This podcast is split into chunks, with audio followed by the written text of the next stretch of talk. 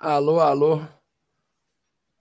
Muito boa noite. Estamos ao vivo no canal do BRI no YouTube para a estreia desse grande programa, o BRI Sem Papas. Eu sou o Thiago Manga e este ao meu lado é Renato Zácaro.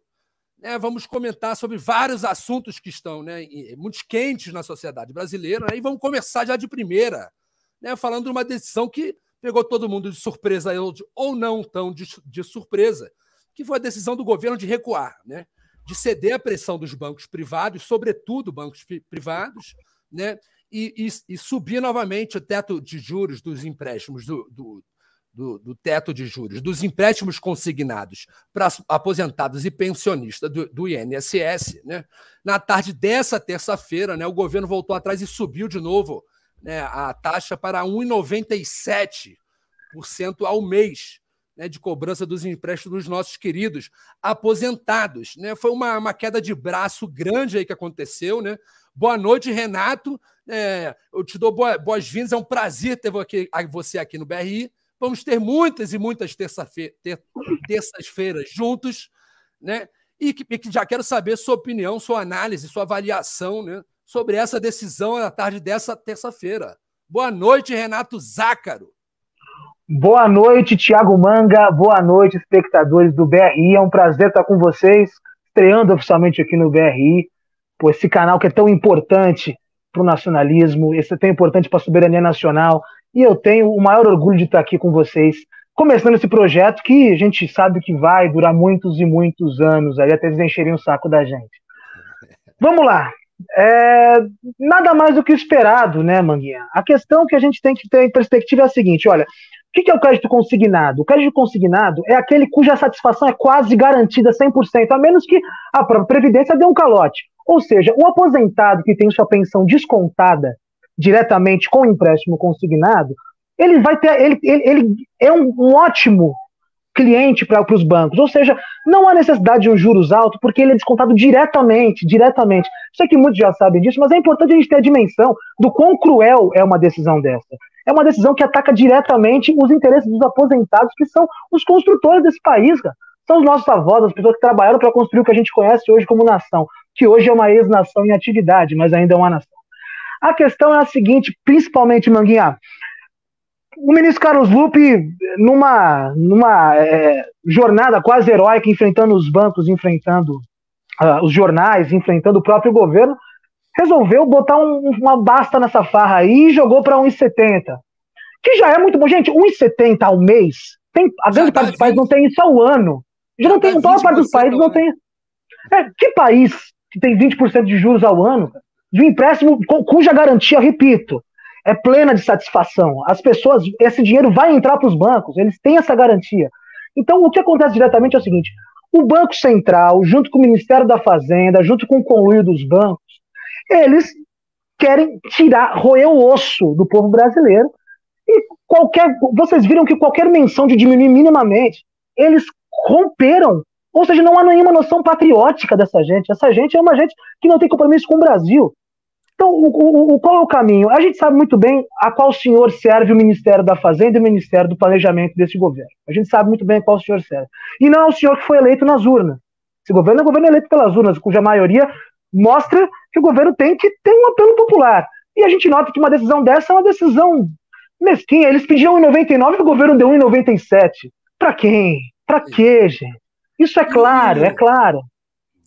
Uma coisa que eu acho que é interessante, Renato, que até acabou de sair né, uma matéria no Globo, quem tiver né, curiosidade pode pesquisar aí e vai encontrar. O próprio Lupe acabou de se, se manifestar, né, é, dizendo que não, não, ficou satisfeito com o resultado né, do, do, do, embate, da negociação, mas que vai seguir na luta. Né? Eu acho que, é, sobretudo, né, opinião minha, eu acho que, que o, o Lupe sai vitorioso, cara, dessa batalha, porque assim, né, se a gente, a gente for pensar, daqui a três dias a gente fecha três meses desse governo eleito.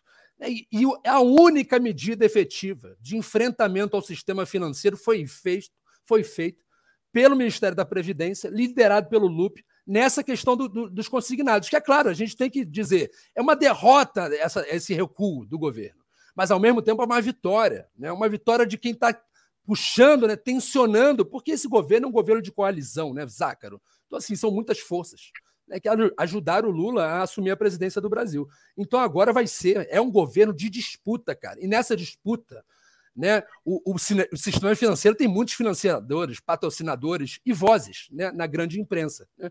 Eu acho que dentro desse contexto todo, o Lupe acaba conseguindo uma vitória, que mesmo que tenha, é, tenha reduzido quase pela metade, mais do que pela metade a redução, é, ainda assim né, foi efetivada uma redução desse teto de juros que, que ante, anteriormente estava em, só para explicar, estava né, em 2,14% ao mês e agora será de 1,97% ao mês, e a Caixa, que não deveria nem ter su suspendido, porque não deveria ter se curvado ao, ao cartel dos bancos privados brasileiros, mas ela já anunciou que deve voltar a operar com essas taxas decididas hoje e que a imprensa né, noticia, noticia teria sido uma decisão até do Lula, esse, esse número mágico aí do 1,97, né, Renato? Não, com certeza. Que, que a solução do Lula a gente imagina. Esse é o tipo de acordo que ele faria mesmo. De, me, me botar dessa lá, forma. Nem pra cá, né? Exato, a gente sabe muito bem que é. Eu não tenho a menor dúvida que o acordo foi ele que fez. Agora, a questão que coloca para mim é a seguinte: é, é, é, uma vitória de uma certa forma, porque de fato a narrativa que ficou é: há um tensionamento do governo e ninguém vai entregar fácil assim o ouro. Ponto um. Só que o ponto dois é o seguinte: a gente sabe que quando aperta o calo, a qual, a, a, qual, qual, qual pessoa o socorrista vai atender primeiro? Infelizmente, nunca é a classe trabalhadora. Esse é o grande. Enquanto. E assim, olha, eu repito isso: ninguém quer torce para o governo dar errado. Muito pelo contrário. A gente, a gente sabe muito bem o que está do outro lado. Agora, a questão é a seguinte: se a gente não souber tensionar e não souber pautar essas contradições, o que vai sobrar da gente? O adadismo? É verdade. Inclusive, eu, eu, um outro ponto que me chamou muita atenção né, né na tarde dessa terça-feira, enquanto essa discussão estava rolando e chegando a essas conclusões que estamos debatendo agora, foi que um, determinado veículo de comunicação, né, eu li, é que, que a proposta dos bancos era ficar em 1,99. É, aí, em seguida, eu li, eu li em outro veículo de, de comunicação que essa era a proposta da Fazenda. É, o que está parecendo que não está fazendo muita diferença, né? A, a, o Ministério da Fazenda do governo Lula está se parecendo muito com os interesses dos bancos privados desse país, o, o, que é assustador. E como é que é BRI sem papas? O amigo meu fez até uma piada. Né? Ele, ele disse que se ele chegar lá no Itaú e der um, um chute no saco do, dos acionistas do, do, banco privado, né, quebra os dentes do ministro Haddad. Você concorda, Renato? Oh, eu concordo, concordo em gênero, número e grau. E, mas assim, não dá para esperar muito do prefeito cujo maior legado foi botar ciclovia para Playboy da faculdade para casa, né? Então a gente não pode esperar muito dele. É um Sim. cara que perdeu para brancos e nulos, né? Então não é um cara popular de fato. E o PT que fez gestões importantes em São Paulo, Mato Suplicy fez gestões importantes em São Paulo. Fazendo esse PS somente, que é, é, é, é um governo, por exemplo, essa âncora fiscal, só puxando o assunto rapidamente. Você vê que ele não tá, você vê que ele não tá tirando que ele, que ele tá, que ele tá, é, que ele, que ele tá colocando na âncora educação e saúde, que é a batalha que nós temos desde o golpe parlamentar da Dilma Rousseff. A batalha que nós temos, que o teto de gastos sufoca, ingessa os investimentos em educação e saúde. Nós temos essa batalha há anos. Quer dizer, é agora o governo, dito popular, entra no poder e vai manter a educação congelada com a saúde. É, quer dizer, o Centrão é obrigado a entrar nisso, e você vê que, as, claro que o Centrão, a gente não tem nenhuma dúvida do que, a, qual, a qual o senhor serve, mas assim, em alguma medida, ele está tensionando para o Haddad tirar o teto de gasto, tirar essa forma burocrática de, de, de, resolver as questões econômicas do Brasil no automático, que é uma herança maldita do plano real, de achar que a economia é uma, um troço automático, um troço que você consegue resolver numa equação para sempre. Então, assim, é, é, o manga, o que, eu quero, o que eu quero chegar nesse ponto é o seguinte: literalmente, é, sempre se sabe que em São Paulo fala que o Haddad é o mais tucano dos petistas. Eu não tenho a menor dúvida disso, e acho que ele é mesmo. É, agora, se o governo não souber se posicionar, ele tem, tem um ditado mexicano que é cria cuervos, eles sacam os olhos. Os corvos vão comer os olhos, e, e, e os que ele mesmo criou.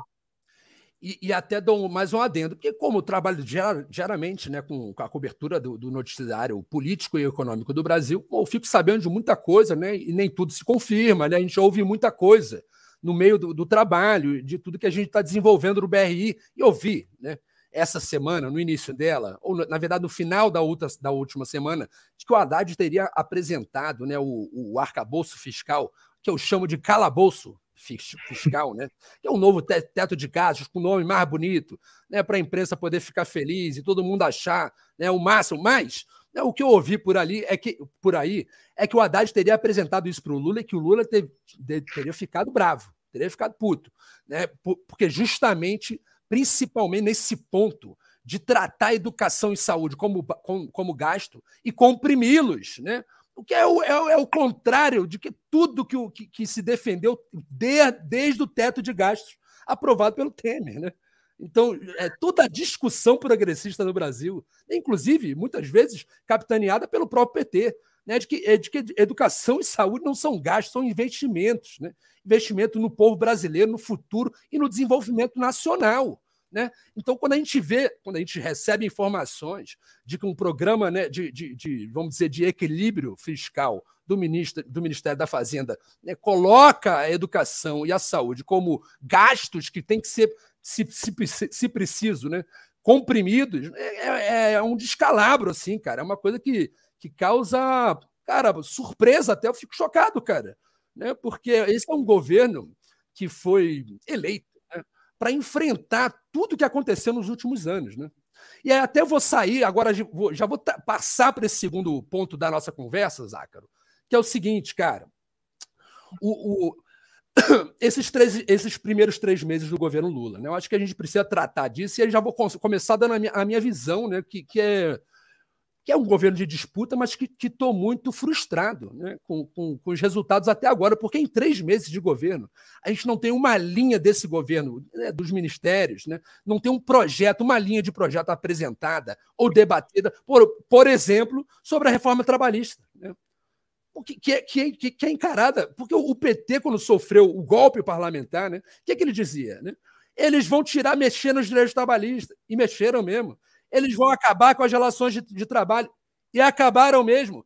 Pô, pois então esperamos que o governo recém-eleito enfrente essa questão. E três meses de governo, como completamos daqui a três dias isso, né, 90 dias de governo, e não tem uma linha desse, desse enfrentamento. Queria um pouco sua opinião sobre esse apanhado dos três meses. Né? Eu toquei na questão da reforma trabalhista, mas a gente também tem a reforma da Previdência. Né? A gente também tem essa questão do teto, do teto de gastos. Tem uma série de questões que foram muito denunciadas e atacadas pelo próprio PT, inclusive durante a campanha. Né? Inclusive, o, o o, Lula e o Ciro Gomes se batiam muito, né? tinham muitas divergências, mas em, em certos pontos como esse, eles aparentemente convergiam. Né? E a gente está tá esperando agora, né, desse governo eleito pela maioria da população democraticamente, que ele, que ele realmente haja, que ele realmente enfrente essas questões, né? É, ao invés de ficar, às vezes me parece que é muito bom de discurso, né? E, e, muito omisso nas ações, mas eu quero saber a sua opinião, qual é a sua avaliação desses primeiros três meses de governo Lula o, Lula 3, vamos dizer assim, né? Eu acho que, eu acho que é, ele ganha uma, uma, uma carta branca com aquela quartelada imbecil do bolsonarismo e ele não sabe aproveitar, né? Porque ele, naquele momento, ele vira o guardião da democracia de um fato. Existia uma tentativa de um golpe, naquele momento foi consumado. Eu fui um dos que duvidava que aquilo ia acontecer, e aconteceu, a história se provou. Então ele teve uma carta branca de três meses que ele não soube aproveitar. Para além dessa questão do Arthur Lira, porque eu, eu acho que assim, na política, você não pode culpar os, você não pode culpar o inimigo para ele fazer o trabalho dele. O trabalho do Arthur Lira é esse, é tensionar por cargo, é tensionar por negociação na, avulso. E o Lula, a articulação, o governo do, do, articulação do Lula foi ruim, quer dizer, é, tem uma briga entre os baianos, capitaneados pelo Rui Costa, com os paulistas, pelo Padilha e o Haddad, que também não estão brigando entre si, então é uma questão ali a articulação política é uma tragédia, é uma completa tragédia. O governo não conseguiu pautar absolutamente nada em 100 dias. Ele lançou uns, uns programas aqui a colar, é, retomou programas que são importantes, ninguém está dizendo que não são importantes. Mas qual é a efetividade prática disso? Nenhuma. O Brasil não teve nenhuma mudança estruturante. É, inclusive, é, talvez uma outra coisa, as relações internacionais deu uma melhorada, mas também porque piorar não tinha como. Mas o, o, o saldo desses três meses é muito decepcionante. É um saldo de um governo que não sabe para onde ir, um governo em que o próprio Lula atravessa a rua para pisar na casca de banana, então tropeça em umas coisas que nunca foi do feitio dele. E eu tenho uma teoria para isso. Você imagina que o Lula sempre esteve ao lado dele? pessoas sofisticadas e que não abaixavam a cabeça dele para tudo. Você imagina o Zé Dirceu, que é um homem sofisticado? Ah, ele não abaixava a cabeça para o Lula, é um homem com articulações, ou seja, ele ia lá e falava, olha, contradição aqui, aqui é colar, palote é a mesma coisa. Ou, ou, ou então, assim, é, é, agora ele fica com uma horda de puxa-sacos ali que abaixam a cabeça. E acho que há uma, não há uma. A disputa que há no governo é muita mesquinharia. E pessoas com articulação que talvez não tivessem dispostas a, a tocar isso. Quer dizer, como está a articulação do governo no Congresso? É uma tragédia. No Senado, você fica. Você está refém do Rodrigo Pacheco, que não chove, não molha. O, o Arthur Lira joga o trabalho dele, o trabalho dele é esse, atencionar. Agora, o que me causa espanto são profissionais do ramo, como várias pessoas do Partido dos Trabalhadores, são gente esperta, gente que está nessa há muitos anos. Como, essa, como as pessoas vão lá e, e, e querem é, é, culpabilizar o Arthur Lira pela incapacidade deles de conseguir uma articulação política básica, uma coalizão ali mínima, e, e, feita ao dia a dia, que é uma coisa que o Brasil precisa voltar a ter. Política feita no, no, aos olhos do povo. Olha, é esse esse interesse. Vocês estão indo contra esse interesse? Tem que essa frase do, do, de centro acadêmico é ruim, mas tem o seu sentido de que é botar o povo na jogada no final das contas. Tem que botar o povo na jogada um pouquinho que seja. E, e eu acho que o governo está pecando nisso. É, é, um governo que está tá de joelhos, não entregou absolutamente nada. O Ministério da Fazenda é loteado liberal. É liberal, puta merda, é liberal pra cacete. É liberal, você não vê mais. É tudo liberal, o Ministério da Fazenda. Planejamento com a Simone Tebet se imaginava diferente. O, o, o, Dino teve um desafio grande no começo ali e agora está começando a tomar as rédeas do próprio ministério. Aconteceu com esses rompantes ali, um outro rompante, o, o, o Lupe, com, é, lá atrás com a fala da reforma previdenciária e, e, agora com essa teve um rompante ali de um tensionamento mais à esquerda, mas de resto é isso, é um governo que está patinando e que a gente tem. Eu, particularmente, estou com medo. Estou com medo porque eu não vejo melhor na articulação política. E acho que a articulação política do governo, se não avançar nesse primeiro semestre, só piora. Os 100 primeiros dias é voo de brigadeiro. Os 100 primeiros dias é quando você aprova o difícil. Porra, o Fernando Collor aprovou com fisco de poupança nos 100 primeiros dias dele. Quer dizer, o que. Numa eleição tão acirrada quanto com o Lula. Então, quer dizer, é, é o governo perdeu a chance de ouro dele de passar boiada, dizendo, parafraseando Ricardo Salles. É. Bom, eu, eu até faço assim um, né, um, um desagravo eu, me parece que o ministro do Trabalho, Luiz Marinho, tem tentado, né? tem tentado puxar essa corda um pouco. Né? Eu vejo ele né, se reunindo muito com as centrais sindicais, né? tentando fazer essa ponte. Né? Porque, inclusive, eu tenho acompanhado isso muito, né? a, a luta das centrais. Né? A maioria delas, né? Uma, nem todas, infelizmente, têm sido tão incisivas mas a maioria das centrais sindicais tem, tem, tem pressionado muito violentamente ou agressivamente né, no sentido dessa reforma, e faço até esse elogio ao Ministério do Trabalho, que tem, por exemplo, né, feito uma devassa no Brasil todo, ao redor do país. Né? Tanto que a gente tem visto uma, uma epidemia de trabalho escravo. O Ministério do Trabalho tem trabalhado para né, desarticular uma série de, de, de operações, né, para articular operações, para desarticular né, situações como essa. Só que é importante ressaltar, né, como até um professor da Unicamp, né, pode pesquisar também quem tiver interesse aí, um professor, um professor da Unicamp fez essa referência, e as centrais têm feito também, né, como foi a explosão desses casos de, de trabalho escravo no Brasil após a aprovação da reforma trabalhista. Então, assim, muito, muito bem, muito parabéns, né? Meus parabéns ao Ministério do Trabalho, né? de estar tá fazendo esse trabalho, de, de querer né? Ali de desar, desarmar né? É, regiões, fazendas, lo, locais, empresas, grupos econômicos que fa estão fazendo essas práticas, que, né? que, que efetuam e articulam essas práticas com os trabalhadores. Porém, né? é importante dizer que sem alterar as causas dessa consequência, a gente só vai ficar é, trocando uma operação por outra, né? Porque se a gente não, não, se a gente não atacar principalmente alguns itens dali da, da reforma trabalhista, né, que são cruciais. Né? Eu tive conversando recentemente com algumas lideranças sindicais, e eles são muito claros nessa. Né? Tem algum, alguns pontos ali muito importantes que têm que ser debatidos, e no mínimo, assim, tem, tem sindicalista até que acha que tem que revogar, revogar via MP e vamos discutir no Congresso, né? porque aí vale por, por, por dois meses, vamos discutir no Congresso, mas o, o governo não parece né, com disposição de enfrentar esse tipo de interesse é muito importante, porque esse governo é um, é um governo do Partido dos Trabalhadores. Né?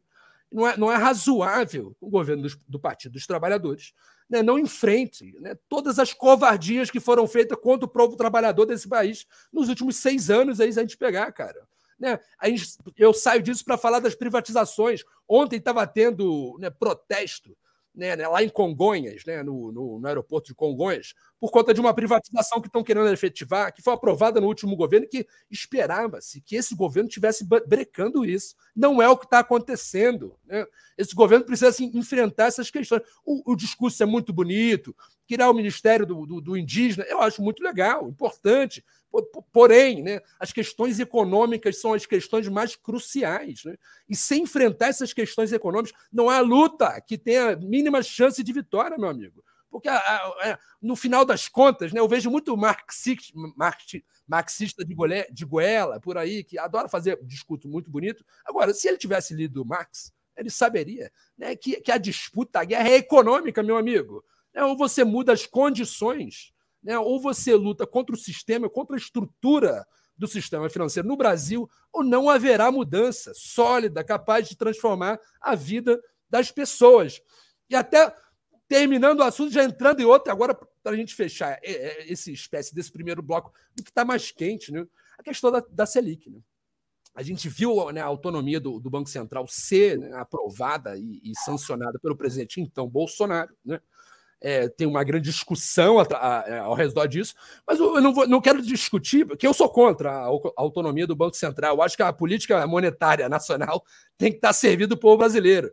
E a gente tem uma democracia no qual o povo brasileiro escolhe um governo. E o governo tem que ter controle, tem que ter controle até para ter res, responsabilidade sobre isso. Né? Mas, assim, é, teve, teve, teve, protesto na terça-feira passada, né? Na, na Avenida Paulista, né? lá no Rio de Janeiro, né? porta do Banco Central pedindo, exigindo a redução desses juros. Né? Já teve Nobel de Economia defendendo a redução de juros. Né? Não bate essa explicação né, de que é para controlar uma inflação. Enquanto a gente está vendo, a maioria dos países da Europa estão batendo 8 de inflação, Estados Unidos também.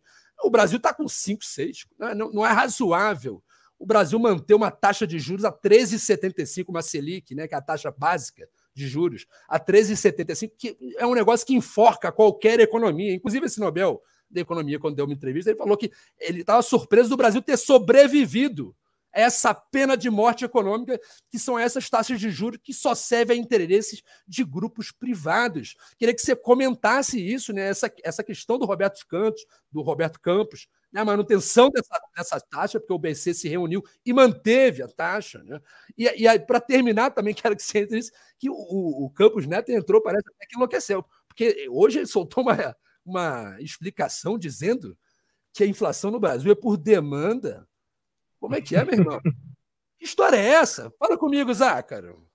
Porra, bicho, é, é inacreditável, né? Vamos, vamos, vamos fazer o histórico disso aí, né? É, essa taxa de juros estratosférica já vem desde a época do Pedro Malan, do governo Fernando Henrique, onde eles, mais uma vez, tentando voltar a economia no piloto automático, deram esse choque ali para tentar preservar alguma coisa do plano real, mas para 98 o negócio descambou. O Lula 1, com Palocci na Fazenda, manteve essa taxa de juros estratosférica. E por incrível que possa parecer, e eu tenho profunda vergonha de dizer isso, às vezes que caiu foram em governos de direita, que foram com Temer e depois uma parte do governo do, do trágico governo do Bolsonaro. É, essa taxa de juros ela não é praticada em lugar nenhum do mundo. E, e, as, e, as, e as explicações são cada vez piores. Cada hora é uma coisa. Primeiro é para atrair investimentos. Foi a vida inteira, olha, vamos trazer a taxa de juros lá para cima, porque o investimento vai vir aqui, o capital vai. Só que o capital brasileiro, isso é importante o nosso espectador ter na cabeça. Nós não somos os Estados Unidos, onde a Bolsa de Valores capitaliza o mercado de fato. No Brasil, a bolsa de valores é jogatina.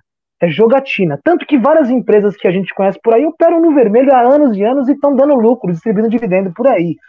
Então a grande questão nossa é a seguinte, gente.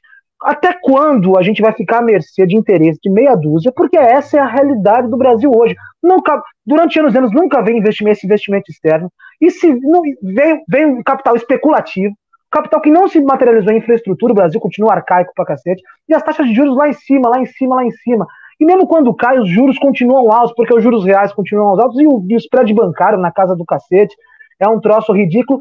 E a Febraban, durante muito tempo, deu aquele argumento que o Brasil é muito inadimplente, veja bem, a gente precisa disso. Agora, isso não faz sentido, porque se todo mundo é inadimplente, a taxa de juros está lá em alta, qual que é lógica? Você vai abaixar para ter menos inadimplência. Não faz sentido esse argumento. É a mesma coisa da inflação de demanda agora. O que é inflação de demanda? É você ir no supermercado e ter. Vamos, bem simplório, gente. Não, evidentemente não é sofisticado o suficiente. Essa explicação não é sofisticada o suficiente. Mas a questão é você ir no mercado e ter várias opções. Ou no caso que ele botou na nota, inflação de demanda de serviço. É como se todo brasileiro é, tivesse muito serviço ou os preços aumentassem por ter uma quantidade de serviço enorme. Gente, isso não faz o menor sentido. Não, porque todos, então, quer dizer, só no Brasil, é uma jabuticaba, literalmente. Só existe com a gente, porque nenhum país do mundo pratica essa taxa de juros. No momento de recessão, o Brasil vai entrar em recessão. E o governo vai pagar a conta dessa recessão, porque não vai ter o que fazer. Ou enfrenta isso agora, e isso é fato. Agora, uma coisa que eu quero deixar clara. O, o pessoal que é do ramo da política sabe. Existe forma democrática de mandar esse Campos Neto para onde ele merece ir não está sendo feito porque não há interesse de se fazer esse enfrentamento. Tem que ter essa certeza. O resto é papo, é goela. Então, ou toma-se uma, uma, uma noção de abaixar essa taxa de juros, que é o que impede o investimento, um programa, um, um programa amplo de, de, de, de lançar crédito para essa gente, para essa gente maravilhosa, empreendedora do Brasil, para essa gente que consegue porra, para os industriais desse país que estão passando, não tem crédito na praça. Como que o cara vai. Pô, uma lojinha de vidro aqui que ele vai fazer? Como que o cara. Qualquer, qualquer empreendimento mínimo industrial não tem. É o dinheiro que você pega no banco. Hoje um empresário, um empresário brasileiro tem que pegar dinheiro no banco do Santander, a, a juros de quase cartão de crédito, a juros que você não paga um ano em qualquer país do mundo. É impossível crescer dessa forma. Ou o governo rompe com esse ciclo que inicia-se com o Pedro Malan, e que ele manteve do 1, 2, Dilma 1 e 2, ô meu amigo, eu não sei mais o que fazer, porque essa gente, eles não estão. Está 100 milhões de pessoas passando fome com insegurança alimentar no país. Não sei mais o que fazer. E deixo aqui esse alerta, viu, para a gente passar para o próximo tema. Eu deixo um alerta aos nossos companheiros do governo. Olha só, se esse governo não oferecer as saídas que ele prometeu que ia lutar por elas durante a campanha, se esse governo chegar metade, na metade dele sem apresentar uma saída para o povo brasileiro, a extrema-direita vai voltar mais forte. Anota isso que eu estou dizendo. Né? Tomara que eu esteja errado, meu irmão. Mas é, isso é claro, isso é evidente, isso é uma crise desses governos, de, desses governos de centro-esquerda, altamente comprometidos né, com aqueles que deveriam enfrentar. Né? Isso não é só no Brasil, isso está acontecendo em toda a Europa. Né? Isso pode ser. Existe, existem exemplos como esse por todo mundo. Né? Então fica esse alerta. Se o governo não for para cima, vai ser atropelado. Né? Porque, como a gente disse, e repito para terminar o tema, é um governo de disputa. Inclusive, deixo, falo isso meus amigos mais, né? vamos dizer assim, fanáticos pelo, pelo Partido dos Trabalhadores e tudo mais. Ô, meu irmão, teu papel é cobrar agora, meu parça. Entendeu? Se você não cobrar, se você ficar em silêncio, os bancos estão lá todo dia cobrando, entendeu? O Centrão está lá todo dia pressionando, todo dia pressionado tensionando, tensionando. Se a esquerda, se a dita esquerda não fizer esse papel, eles já ganharam. Né? E a gente vai ver a consequência né, cata catastrófica disso. Te passo a palavra, Renato, para a gente passar para o outro tema. Não, por fim, eu concordo com você, Manga, que é um governo de disputa e eu creio que ele vai acabar uma hora tendo que fazer alguma coisa frente a isso, porque a crise está é uma bola de neve. Uma hora isso vai estourar de alguma forma e não vai ser com renegociação no Serasa que a gente vai resolver os problemas do Brasil. É, a gente vai, a gente não digo que não seja importante, é um passo muito importante. Agora, que eles estão prometendo agora isso, é, e é uma promessa que, inclusive, o Ciro fez na campanha, fez lá atrás, o SP Ciro, pô, uma proposta que eu acho maravilhosa. Agora, fazia parte de um conjunto de propostas, né? Ela sozinha não surte efeito econômico imediato, porque o cara fica sem o crédito barato, não existe nem consumo, não existe investimento, não existe nada. Então, a questão, só para terminar, para a gente não ficar repetitivo, tem que romper o ciclo, esse é o momento. Depois disso, é o que você disse, a gente não sabe para o que vai vir. E eu, eu, tenho certeza que ninguém mais quer passar os últimos quatro anos como a gente passou com essa loucura que foi o bolsonarismo, esse acidente histórico que passou, infelizmente, pelo nosso país. E para não restar dúvidas a ninguém, né? na minha opinião, o Bolsonaro é o pior presidente da história da República, né? o governo que destruiu o, o, país, o patrimônio, as relações de trabalho, vendeu as nossas né, é, riquezas, nossos patrimônios nacionais, históricos, né, e coisas que a gente vai demorar décadas para recuperar se a gente for no caminho certo. Se a gente começar, e desde ontem, a ir no caminho certo. Né, e a gente vai até voltar no Bolsonaro, mas a gente precisa fazer um adendo aqui, porque uma outra coisa que essa semana né, pegou fogo, né, cara? Eu acho que é importante a gente falar sobre isso, Renato tem a questão do, do, Sérgio, do, Sérgio, do Sérgio Moro. Né? Primeiro, né, apareceu uma suposta. Né, um, é, diz às autoridades que existia um plano ali para do PCC para matar autoridades e que o Sérgio Moro estaria na lista. Isso, de repente, virou um, um, né, um, um grande caso. Né? Agora, aparentemente, aparece que o nome do Alckmin também estava na lista. Né? Existem outros, outra, outras figuras, né? procurador, juiz, enfim, gente que, que combate de fato o crime organizado em São Paulo, que estaria na mira do PCC. Mas é, isso começou a dar o tom. Né? Curiosamente, estava marcado para poucos dias depois né, o, o depoimento que aconteceu ontem né, do advogado é, Tacla Duran, né, ex-advogado da Odebrecht. É, ele fez, né, ele teve uma, um novo juiz da Lava Jato de, de Curitiba, né, o intimou, né, ele foi lá prestar um depoimento e fez acusações graves contra Sérgio Moro, contra os procuradores e contra a Operação Lava Jato como um todo. É, denúncias no nível de extorsão, né, de que cobrava-se valores para aliviar penas ou, ou, ou, situações de, de, acusados naquele grande esquema né, de, de, corrupção que foi descoberto e que, da partir dali, ocorreram uma, uma, uma série de, de, arbitrariedades, de ilegalidades cometidas pelo próprio Moro e pelos procuradores, coisas que o STF já se posicionou, né, anulando boa parte daqueles malfeitos. Né? O, o juiz, que, o mau juiz, ele, muita gente se confunde com isso, mas o mau juiz, na verdade, ele, é, ele alimenta o criminoso. Né? Porque o criminoso sai solto, ele fica livre, qualquer criminoso fica livre quando o mau juiz né, conduz os trabalhos né, e, e, o julgamento. Por que isso? Porque se ele é parcial, se ele não agiu perante né, é, restrito né, a, a letra da lei, está tudo anulado, não vale nada, meu amigo. Porém, né, Aí está todo esse, esse auê. Inclusive, o, Lula né, chegou a dar uma, uma, uma, declaração que eu achei super infeliz, e que o Moro estaria armando isso. Embora eu ache a história muito estranha, eu quero ouvir sua opinião, Zacro, sobre tudo isso. Eu acho essa história muito estranha. Agora, o presidente da República não pode, no dia, no dia seguinte, dar uma declaração contra ele, de, dessa forma, né, que vai contra a Polícia Federal, vai contra todo mundo o negócio ali né, e sem apresentar nenhuma prova. Né? Eu queria que você falasse um apanhado sobre toda essa polêmica envolvendo o, o Sérgio Moro, que é uma pena que aconteceu isso tudo, né, do ponto de vista político, porque ele já, é, já tinha né, se, re, se reservado a ser um anão político. Né? E isso meio que catapulta, catapulta, ele novamente né, para o centro da discussão nacional. Queria sua opinião sobre tudo isso que aconteceu na última semana em relação ao Moro, Renato. Manguinha, vamos lá, cara. Eu, é, é, eu acho que primeiramente nós temos que separar o que aconteceu de fato. Eu dei uma, uma olhada no, no, no relatório, assisti as entrevistas, e o que, o, que, o, que de, o que de fato nós temos? Existia um plano da organização criminosa de São Paulo, do crime organizado de São Paulo, para sequestrar figuras públicas e trocá-las em forma da liberdade do seu líder, né? É o Marcos Camacho, que está em Brasília, no, no, no spa com, com, comida e água, com, comida, comida e banho tomado, né, como diria um amigo meu, mas está preso no, em segurança máxima em Brasília. Eles tinham um planejamento de sequestrar essas figuras e depois trocá-los. Esse era o plano 2. O plano 1 um era sitiar a, a, o, o presídio com assaltantes de banco, aquele pessoal que sitiou várias cidades, invadir ali, uma ação que ia ser destrambelhada, evidentemente. Eles preferiram. A que saiu mais à frente foi essa segunda opção, que era sequestrar essas figuras, né? O Moro parece que contratou uma assessoria de comunicação um pouquinho melhor. E aí o pessoal de cara já vendeu essa narrativa de que ele, tava, ele era o perseguido, mas ele era uma das pessoas que faziam parte de um deste plano de sequestro para que isso fosse trocado em troca da liberdade do, do Marcola. É, o, ele, ele muito a, a, a, rapidamente soltou essa nota e se botou nesse lugar, que também a gente não pode dizer que não, não há nenhum risco, porque também isso é responsabilidade, né? É, de fato, são pessoas que a gente não tem controle sobre o que fazem, né? São criminosos, portanto.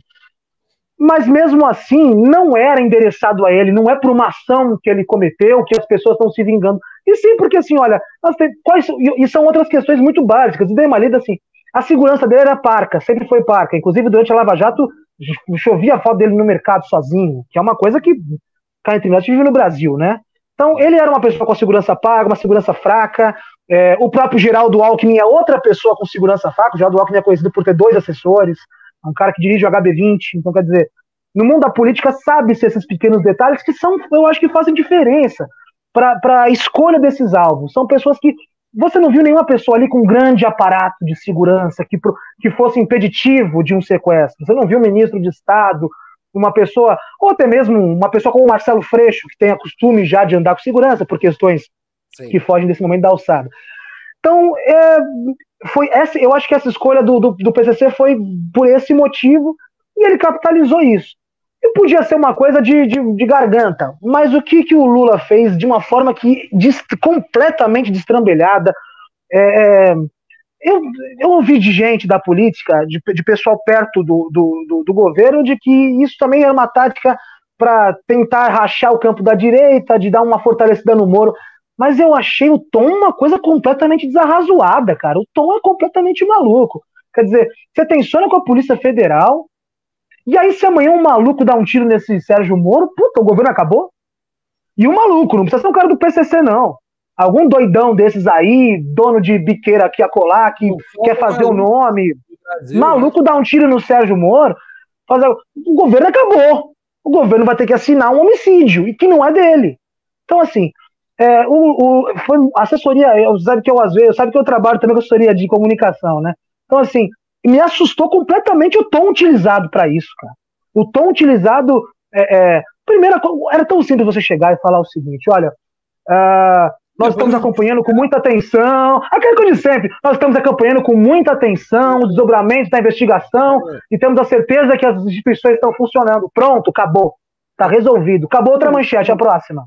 E, e, até um adendo, o Renato, que até mas antes, no dia que ele deu essa, essa declaração, mais cedo, o ministro da Justiça, o, da Justiça, o Flávio Dino, ele tinha justamente né, dado uma, uma, entrevista e falado, né, parabenizado a Polícia Federal, né, e lembrado que, né, que se fosse uma lição isso com o governo que, que trata todas as autoridades com o mesmo rigor, né, que, que outros governos não foram assim. E dá uma declaração nesse sentido, aí vem o presidente da República na, na, na sequência e fala o contrário. Né?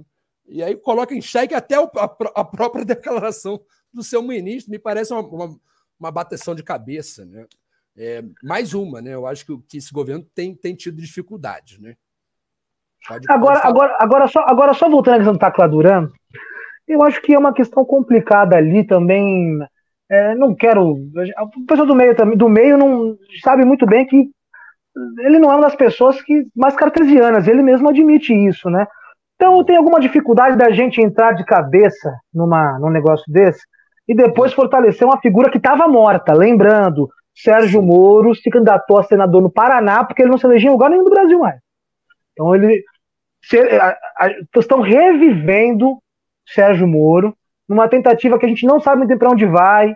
Então é, é repito aquele ditado: criam, não criem os corvos que vão te comer os olhos. Então assim, numa dessa é o Moro é, pode morder uma articulação no judiciário, dar um trabalho, e outra que a figura que eles estão usando para atacar ali não faz muito sentido. Eu estou achando essa, essa acusação ainda um pouco, pouco fria, mas a gente nunca sabe. Também, eu também, olha, deixando bem claro, eu, nós sabemos quem é Sérgio Moro, sabemos que se ele entrar na, na segurança dos Estados Unidos, se ele entrar no departamento de segurança, o Wi-Fi conecta automático, na hora. É, pois é. Na hora tá, tá conectado. A gente sabe muito bem a quem ele serve, sabe que ele ganhou dinheiro da Odebrecht que ele ajudou a ali. Todo mundo sabe disso, tá? Ninguém tem nenhuma ilusão quanto a isso. Que ele é um cara. Sim, puta, uma coisa, uma pior. Coisa, é, outra é, coisa é outra coisa. Meus advogados aí, Gabriel Cerqueira, é, não vamos deixar eu, eu, eu, falar mais do que isso, mas a gente sabe o que ele é. é. Mas assim, é, não dá pra gente entrar nesse barco, não dá pra gente. Sim. Ele é um cara que estava morto politicamente e vão mantê-lo assim. Sim. Bom, eu, eu, eu finalizo dizendo né, a minha opinião sem papas. Assim, é, eu acho que, independente dessa questão toda, eu acho que é importante não ficar dando ibope, vamos dizer assim, né, que é um, um um jeito de falar do brasileiro, não ficar dando ibope para esse cara, né? É, falar o mínimo possível dele. Mas, sem dúvida, para mim, o Sérgio Moro é uma das figuras dos maiores pilantras da história política do Brasil e da história política, porque ele é mais juiz, não. Ele é político e é um pilantra, rapaz. Um cara que botou, uma, conspirou com, a, com o acusador para botar uma pessoa na cadeia, independente de quem, quem seja, né? Deixou o rival ser eleito para virar ministro do rival, depois saiu do governo do rival do, do Bolsonaro, falando que o Bolsonaro que estava errado. Aí agora, de novo, aliado do Bolsonaro, quer dizer, assim, é um pilantra de marca maior, né? E, e me parece até dentro do, do, do jogo político altamente despreparado, né? altamente despreparado. Bom, o futuro irá dizer se, se eu tenho razão ou se minha opinião é mais uma opinião furada, como tantas outras por aí. Renato, eu acho que agora a gente tem que entrar numa coisa, cara, que é impressionante, cara, essa história. Essa história é uma história assim, que me faz rir né, de raiva, vamos dizer assim, cara. Bolsonaro e as joias da Arábia, meu amigo. Hoje, hoje saiu uma bomba. O Estadão descobriu que é um terceiro, um terceiro, terceiro pacote de joias e que esse o Bolsonaro recebeu em mãos, pegou em mãos assim, guardou no seu acervo pessoal. E detalhe, né? Até agora, ó, ele não tinha dito nada. Talvez eu esteja errado de que o Moro seja o maior pilantra do, da política nacional, que talvez seja o Bolsonaro. Porque que pilantra, meu irmão? Ele não falou nada, ó, tava caladinho, estourou hoje o Estadão, estourou nele de novo. Tem um terceiro pacote de joias. Ô, meu irmão, é tipo 20 milhões de reais só em joias. E a gente lembra, né, o, o, então candidato Ciro Gomes bateu muito nessa tecla na campanha, né, falando que tinha. Aí tem, ele falou no debate. No debate, ele apontou para o Bolsonaro e falou assim: você vendeu uma refinaria de petróleo, a refinaria da Bahia, da, Petro, da Petrobras, pela metade do preço por um fundo árabe obscuro. Aí tem! E justamente é daquela região, da, né, porque então, os Emirados Árabes e a Arábia Saudita são países ali vizinhos. Né? E tem muitas relações ali.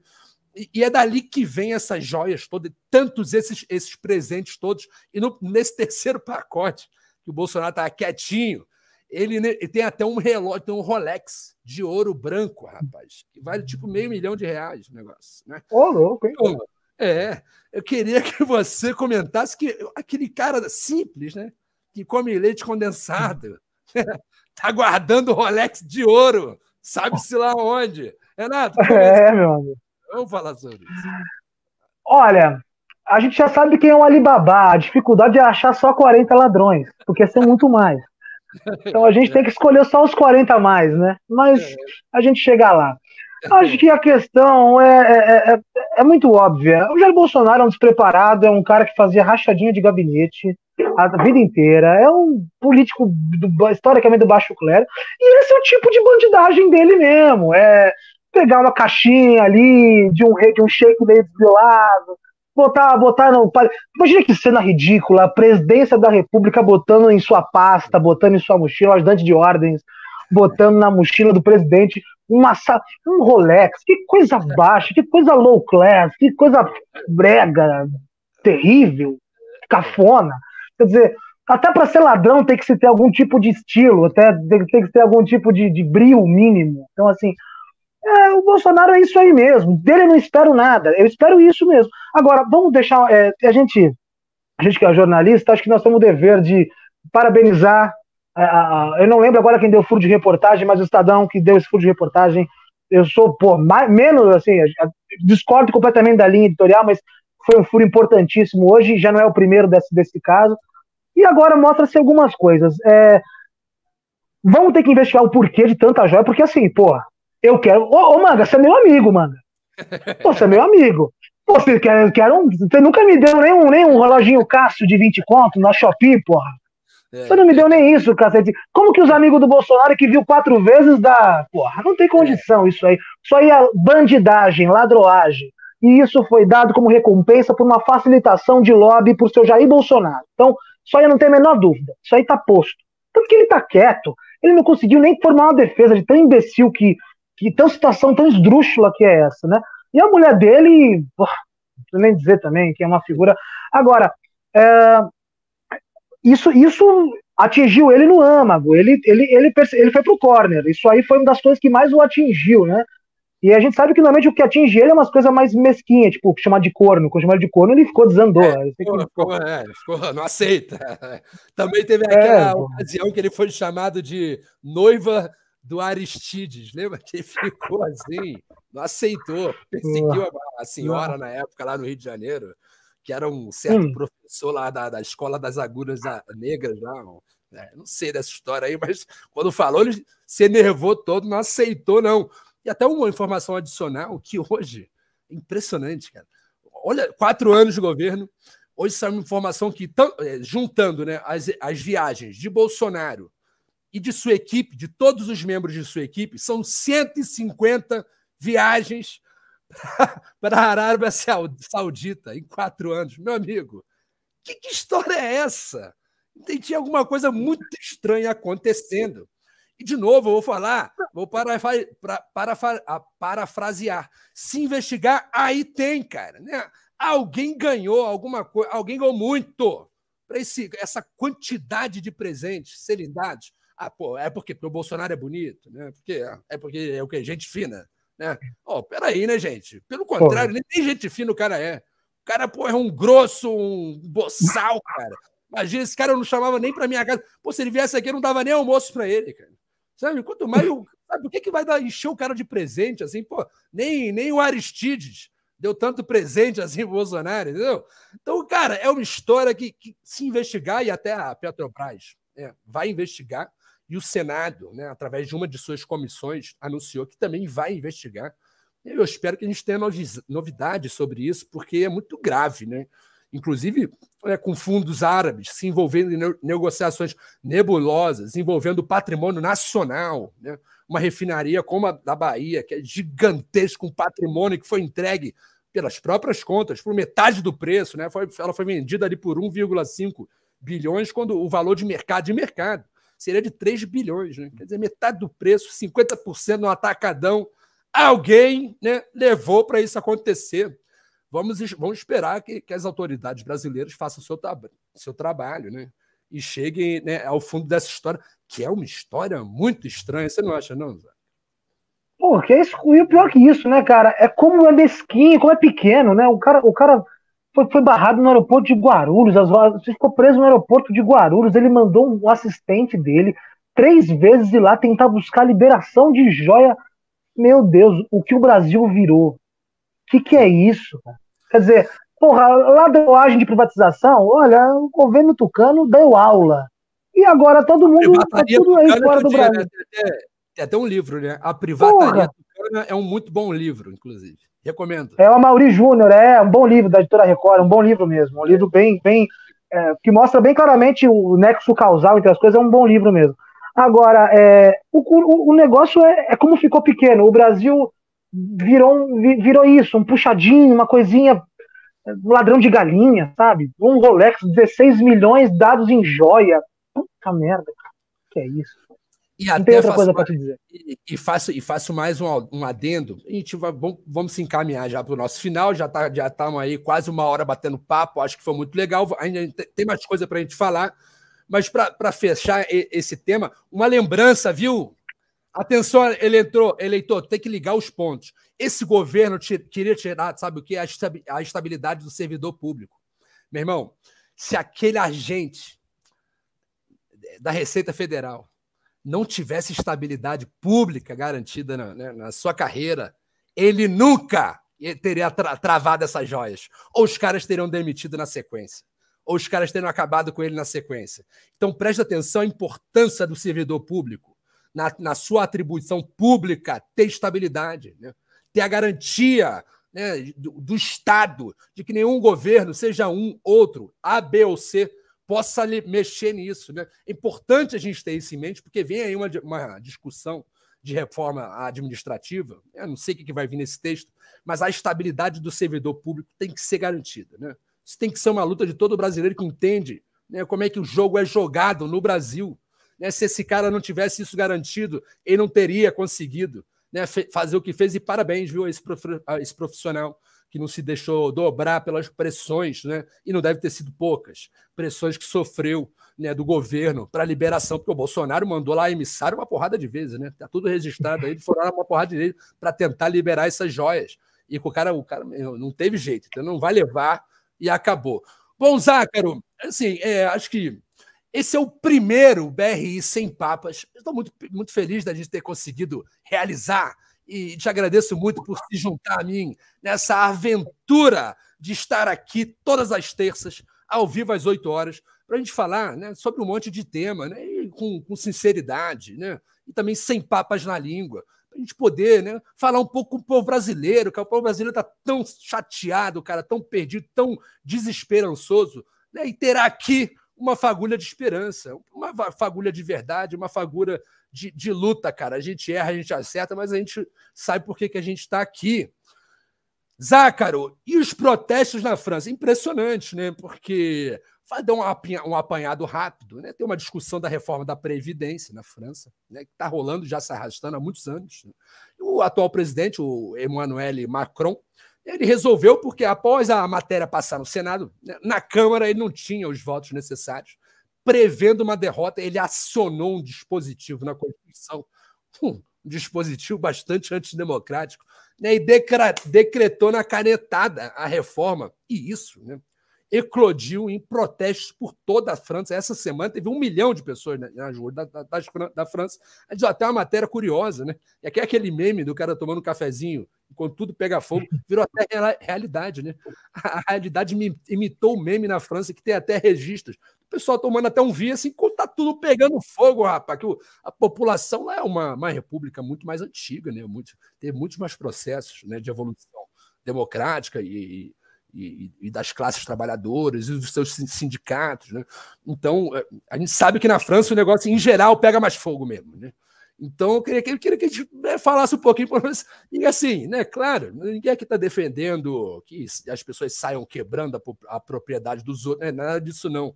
É agora que o povo brasileiro, né, olhe com atenção como o povo francês re responde né, a, a, atos antidemocráticos ou, ou, ou, atos né, que vão contra os interesses da maioria. Começa a reforma da, da Previdência, e que vou dizer uma coisa, hein, é bem mais leve do que a que empurraram aqui no brasileiro povo brasileiro sofreu uma reforma muito mais brutal e que, mais uma vez, esse governo tem o dever de enfrentar na Câmara dos Deputados, no Senado, onde seja. Tem um dever. Ah, pode, depois, pode perder o debate? Pode perder. Poxa, quem, não, quem não luta não tem chance de vitória, meu amigo. Queria sua opinião. Você, você é um cara ligado, que eu sei. Você deve ter visto tudo que aconteceu lá na França, que foi um auê, o negócio pegou fogo. O Macron está meio que empurralado aí nessa questão. Né? É, o último, o Macron é o último bastião do, do, do, do neoliberalismo antigo europeu, né? Você percebe claramente que na Espanha esse movimento já tem perdido força, Psoe, que já tinha dado uma inflexão, mas já voltou. Na Europa, a geringonça se consolidou, que é a União das Esquerdas. Na Itália, tem uma situação da Giorgia Meloni, que é uma direitista mais próxima de, de, sindicato, mais popular zona, é uma situação. Política italiana é um pouco diferente, a gente vai ter tempo para falar disso no, mais para frente. Na França, uh, o Macron era o último bastião daquele, daquela União Europeia, de lá de trás, que a gente viu tanto com a Angela Merkel, com Sarkozy. Ele é o último bastião desse regime, mesmo com o holandês do Partido Socialista. Ele é, ele é o último bastião desse regime liberal europeu. E ele, é, só que assim, a missão que, que foram dadas para ele foi em glória, né? O, o Banco Europeu, os bancos europeus deram para ele essa missão de passar uma reforma na França, que é uma democracia muito viva, né? Então, ele está tomando essa pressão, é, os sindicatos estão tomando a frente dessa, dessa batalha, mas ele já havia tido um problema com uma mistura da esquerda com a direita, com, com os coletes verdes, que tinha muita extrema-direita também, da Le Pen, que é também uma, uma direita não tão liberal ali, etc.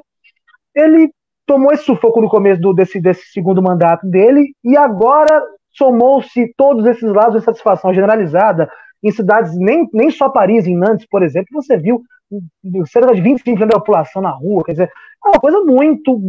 Ele, ele vai ter que, de alguma forma, mediar isso. Os partidos ao centro começaram a botar a faca no pescoço dele hoje. Uh, saiu, inclusive, uma nota agora é, é no Times falando sobre isso, de como, de como ele, o, o centro está começando a falar: Ô Macron, você vai ter que achar alguma coisa.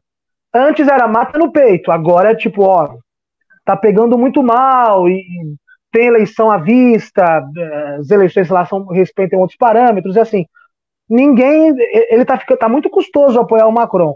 Eu não acho que ele vai cair, acho que não vai ser isso, eu acho que ele vai sangrar até o governo dele, e o próximo governo vai ser uma disputa, sem sombra de dúvida, entre a Le Pen com alguém mais à esquerda, e o PS francês não vai conseguir, provavelmente o Mélenchon, que é uma figura é, sindical já mais antiga, que já vem para duas eleições na, na França. Sim. Então creio eu que creio eu que será essa situação.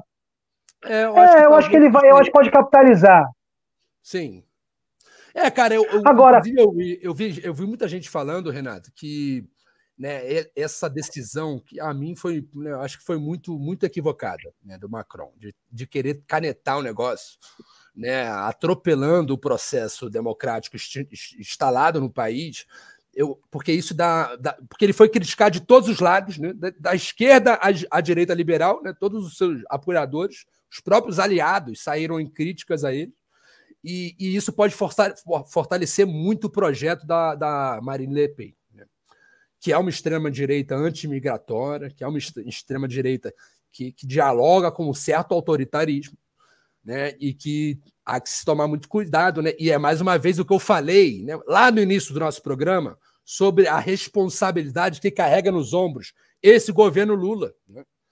que não pode falhar em enfrentar tudo aquilo que aconteceu nos últimos anos, porque se não enfrentar, é justamente aí acontece o que o, que o Macron, por outros motivos, está sobre, sobre risco lá né, de elevar de novo uma, uma extrema-direita, né, uma extrema-direita raivosa, né, uma, uma extrema-direita que não tem muito compromisso com a própria democracia. Né? Então, o que, que você acha sobre tudo isso? É, e para a gente já ir fechando, já, né, estamos chegando a uma hora de, de programa, Renato. É, você acha que a Marine, a Marine Le Pen tem, tem chance de virar a próxima líder da França? É uma situação delicada porque a eleição dela era a última. Eu acho que a última eleição dela ela moderou muito já dos padrões dela, né? Então, eu, é claro que futurologia é sempre uma. É, mas a gente vive disso, a gente do jornalismo vive de futurologia. Mas eu creio que ela ela está se posicionando bem, mas ela tem uma contradição que os sindicatos tomaram muito à frente agora.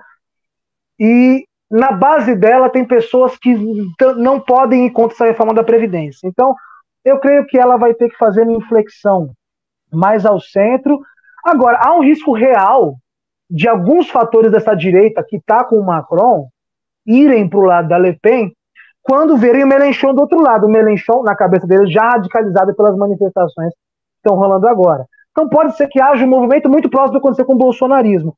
Lembrando que essa direita, essa direita nacionalista da Europa, é, antimigratória, que flerta com, com autoritarismo, que flerta com o que há de pior, essa direita europeia, ela já, o Vox, ela tá unida, ela tá conversando. O Vox espanhol teve uma palestra com a, com a Giorgia Meloni uns três meses atrás, que tomou as praças de Madrid, lotado. Giorgia Meloni, primeira-ministra italiana, de direita. O, o, então, quer dizer, há um movimento de reação, né, ao, inclusive uma reação identitária também, do lado identitário no sentido do europeu, de identidade europeia, do tipo, olha, isso aqui não tá legal para mim, que é um fenômeno dos nossos tempos, que é trágico, né? Dessa questão do identitarismo, isso dos dois lados é muito ruim, né? Claro que desse lado é pior. Agora, a questão é, é, é uma só. Não dá para a gente prever se ela ganha ou perde, se ela ganha com isso, agora perder ela não perde. Bom, é, estamos chegando ao fim do nosso programa, Renato. Eu gostaria de mandar um abraço. Até ia mandar no início do programa. Falha nossa, falha minha não mandei mandar um, um abraço para a turma do, do, Disparate, cara, que é um programa que eu acompanho muito legal. Né? Acontece sempre na segunda-feira, né? E, agora, e, e, nas quintas, né? Eu acompanho muito nas quintas, é sempre com o Arthur e com o Álvaro, que são pô, pessoas muito queridas. Eu gosto muito dos dois e sempre acompanho, estou sempre aprendendo com eles. E agora também nesse calendário aí, na, né, de, de, luta pela soberania nacional, de luta por um projeto de, de país né, teremos o BRI nas, né, sem papas nesse roteiro. Né? Inclusive, fiquei muito feliz como diretor de, de redação do BRI, que ontem, no, no Disparate, pô, eles usaram até uma matéria do BRI para comentar sobre a greve do, do, dos, dos, dos, trabalhadores da Infraero, lá em Congonhas. Fiquei muito feliz, mostra que alguém, alguém por esse Brasil está vendo o nosso trabalho. Renato, muito obrigado. Vou passar a palavra para você. Foi um prazer te ter aqui. Semana que vem, 8 horas, né? Cada semana é só. Hoje é só o primeiro, primeiro, né? Primeiro degrau. Né? A gente vai trazer novidades, vamos ter convidado, vamos ter uma série de, de, de novidades e coisas legais que a gente está criando, está montando, está botando de pé para trazer para você, telespectador do BRI, né, para que você, você, possa participar com a gente. Um abraço para a turma que comentou aí, o Álvaro e o, Bre, o Wilson Breda. Esse, esse aí, esse aí tem história, viu? E, e toda a rapaziada que, que, acompanhou. É um prazer para a gente. Obrigado, Renato. Obrigado, Zácaro. Conto com você. Terça-feira que vem, 8 horas, estaremos aqui, certo? Estaremos aqui, com certeza. Eu queria também, ó, vou reiterar o um abraço ao Disparate, do Disparada, que é o site onde eu sou editor e tenho o prazer de ter sido um dos fundadores. E também acompanhem, juntamente com o BRI, o Disparada. Acho que são veículos hoje que estão nessa vanguarda na luta pela soberania nacional. Mandar um abração para o meu compadre Álvaro Padilha, para o meu grande amigo Arthurzinho. É um prazer também a gente estar tá dividindo essa rede nacionalista com vocês. E agradecer ao BRI pelo espaço, pela oportunidade. É um prazer estar com vocês, de verdade. É muitos anos a gente tenta fazer isso, esse é o primeiro de muitos. E a gente dá nessa luta aí. Nós vamos morder o calcanhar deles o tempo todo, porque a gente é ruim, cara. Eles são grandes, mas nós é ruim. Manguinha, beijo no teu coração. Espectador, até a próxima semana que vem, tamo aí. Tchau. Um abraço, Zácaro. E assim terminamos, cara. O BRI Sem Papas. Estamos começando esse projeto e a gente vai estar aqui toda terça-feira, às 8 horas, debatendo o que, tá, o que há de mais quente em discussão no país.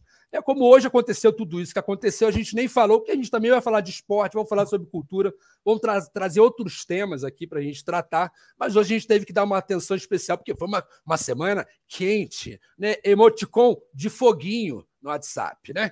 Então foi uma semana quente. Até semana que vem a todos vocês e ficamos por aqui. Esse foi o BRI Sem Papas.